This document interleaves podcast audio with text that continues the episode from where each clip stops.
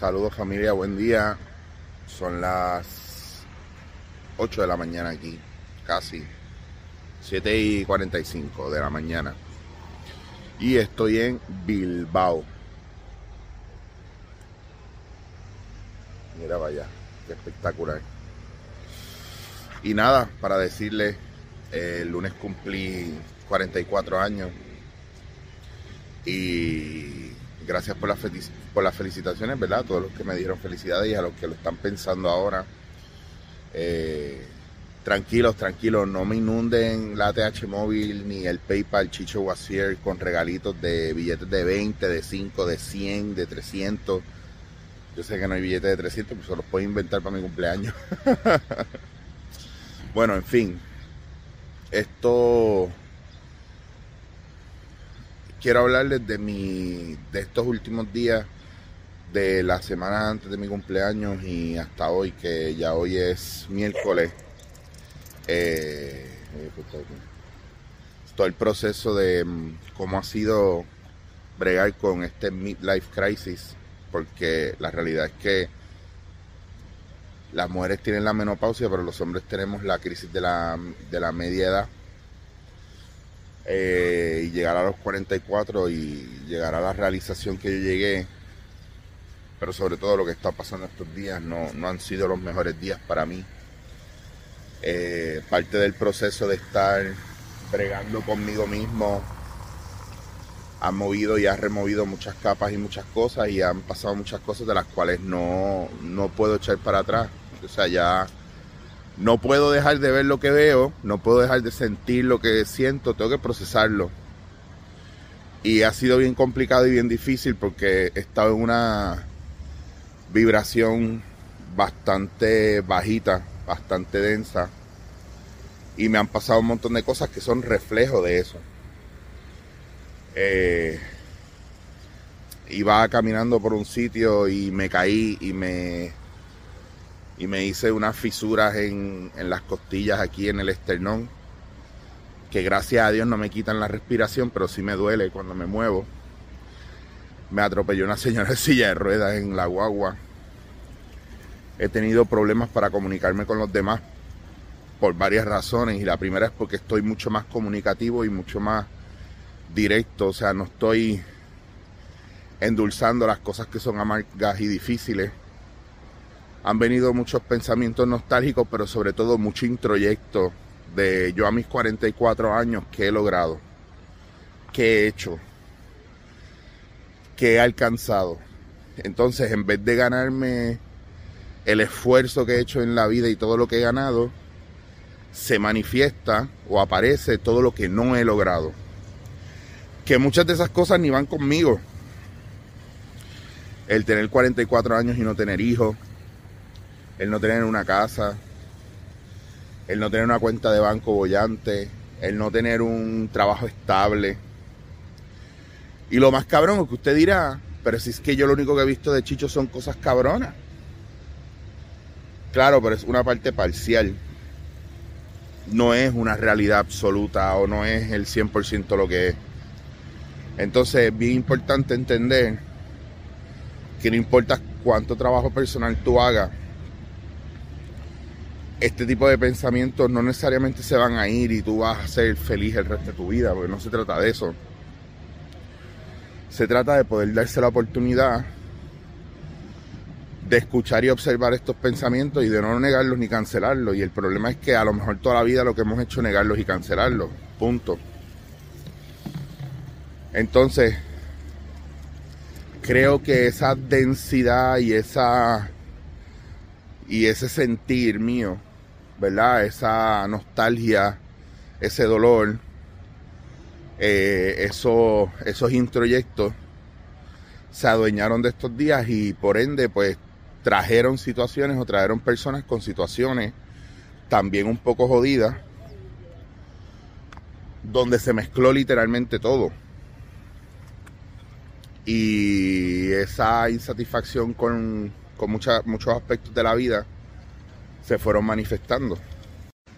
El peor cumpleaños de mi vida, donde más hundido yo estaba y más jodido estaba, fue a mis 25 años.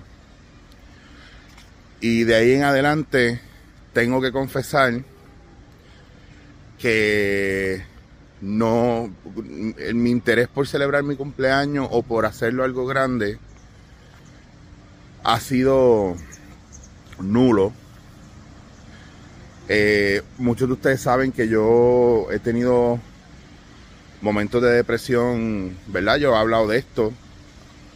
Eh, profundo, ¿verdad? Son heridas y son eh, situaciones que a veces uno no supera y más, más que superarla están ahí y siempre te vienen a visitar de vez en cuando. Y está cabrón porque es un sentido de de que no importa lo que la gente haga y lo mucho que te quiere y todo, es como si tú no pudieras salir de este estado. ¿Qué pasa?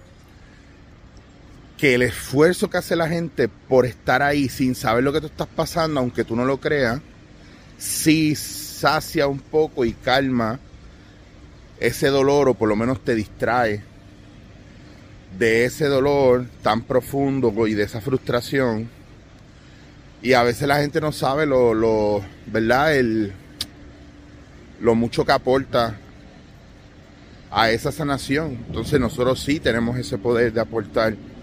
Porque no hay un ser humano, no hay un solo ser humano en este mundo que no pase por depresiones. Hay gente que lo oculta, hay gente que miente o se miente y creo que yo estoy en una etapa donde estoy cansado, cansado de esconder o de mentir cuando me siento mal o, o, cuando, o sea, lo que digo es que en vez de callármelo y escondérmelo, pues ya busco qué hacer.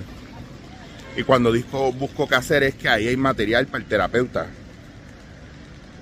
Porque aunque yo acompañe gente, no significa que yo nunca voy a necesitar que me acompañen en el proceso porque yo vaya, yo sea psicólogo, no significa, esto yo no soy psicólogo, pero lo que digo es para los profesionales de la salud, porque a veces somos bien duros y decimos, ah, mira, este psicólogo y no ha podido resolver su matrimonio. Eh, señores, esto no es así de fácil.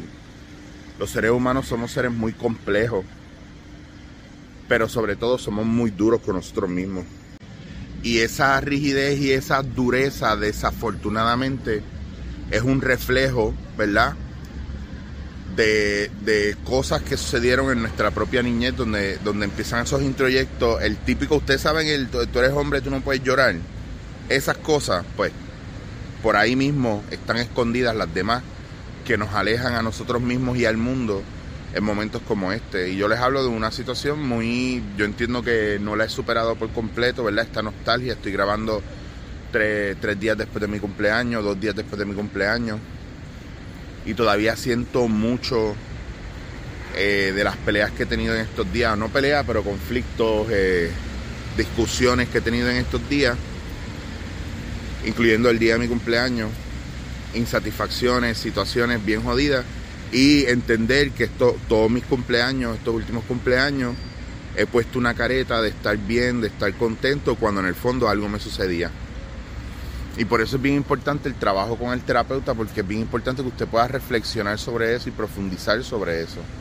Y porque este video que yo estoy haciendo no es para que me cojas pena, no es para que me cojas lástima, es para que si tú estás en esta edad o estás en un momento donde, donde la vida te está sonriendo y te está dando cosas espectaculares, pero tú no logras bajo, es como si no pudieras procesar o no pudieras instalar ese programa de, de ser agradecido o no de ser agradecido, sino de, permitirte disfrutarte la vida y el momento, pues entonces algo está pasando. Y si algo está pasando, hay que hacer algo al respecto. No nos podemos quedar así. Y yo he hecho, he empezado a hacer los arreglos pertinentes y he hablado con la gente que tengo que hablar para que me ayuden en el proceso y para poder ventilar, hablarlo, es muy importante porque te permite escucharte y permite que todo eso que hay ahí adentro salga, se manifieste, pero se quede ahí, se desvanezca ahí, se deshaga ahí. O escuchándote y dejándolo salir, es más fácil identificar o dejar que esa oscuridad, esos fantasmas, esas heridas de la niñez, de abandono, de rechazo, de, de justicia, de humillación, que todo eso salga. Para que puedas contemplarlo y puedas hacer algo al respecto. Pero mientras lo mantengamos adentro nos vamos a seguir enfermando, nos va a seguir doliendo la vida, vamos a seguir boicoteando relaciones, vamos a seguir alejando gente y no nos vamos a poder disfrutar la vida. Yo estoy en Bilbao, estoy bien acompañado y como a lo mejor en estos días no me he soportado a mí mismo, encuentro mucha paz levantándome a las 6 de la mañana y yéndome a caminar por una ciudad que está mayormente vacía. Pero si eso es lo que yo necesito para poder contemplar mi propio dolor, mi propia frustración, mi propia miseria, mi propia depresión, mi propio infortunio, pues es lo que voy a hacer. Porque como yo le decía a algunas amistades mías, ustedes se creen que yo me escondo para que no me hagan daño. Pero es que es todo lo contrario, yo me escondo para que mi dolor, para que mi oscuridad, para que mi densidad, para que mi frustración no le haga daño a los demás. Y creo que de todas las veces que yo les he hablado, que he sido bastante abierto y bastante vocal sobre esto, creo que hoy es uno de los días que más sincero o más de mí he podido hablar, digo, nunca les he tenido que mentir ni les he dicho una mentira, porque si no mi podcast no tendría sentido. Pero un día como hoy, que me siento derrotado y en el suelo, también es uno de los días donde más fuerte me siento y más cerca estoy de donde quiero llegar. Porque es muy normal y yo no estoy enganchado en el positivismo falso. Ayer tenía una conversación donde la persona con la que yo estaba me decía, claro, lo que pasa es que yo sé que no estás bien, pero estás faking it. Y yo le dije a esta persona que amo y adoro, le dije, es que ese es el problema, que tú piensas que yo estoy mintiendo o estoy faking it y no estás viendo que estoy tratando fuertemente de cambiar el estado anímico en el que estoy. Y si me sigues reclamando que estoy faking it, no me estás dejando cambiar el estado anímico porque a lo mejor no tengo la fuerza suficiente y estoy sobreesforzándome por tratar de lograr algo que podría ser muy beneficioso para mí también. Muchas veces no estamos faking estamos tratando de hacerlo mejor y mejor y mejor porque, y esta ha sido mi reflexión estos días, si fuera por mí, me meto debajo una piedra o me meto en una torre y que se joda todo el mundo. Pero para que tú veas lo importante que somos alrededor de la gente, nosotros mismos obligamos a la gente a ponerse máscara y nosotros mismos obligamos a la gente a mentirnos y nosotros mismos obligamos a la gente a tratar de ser algo que no son.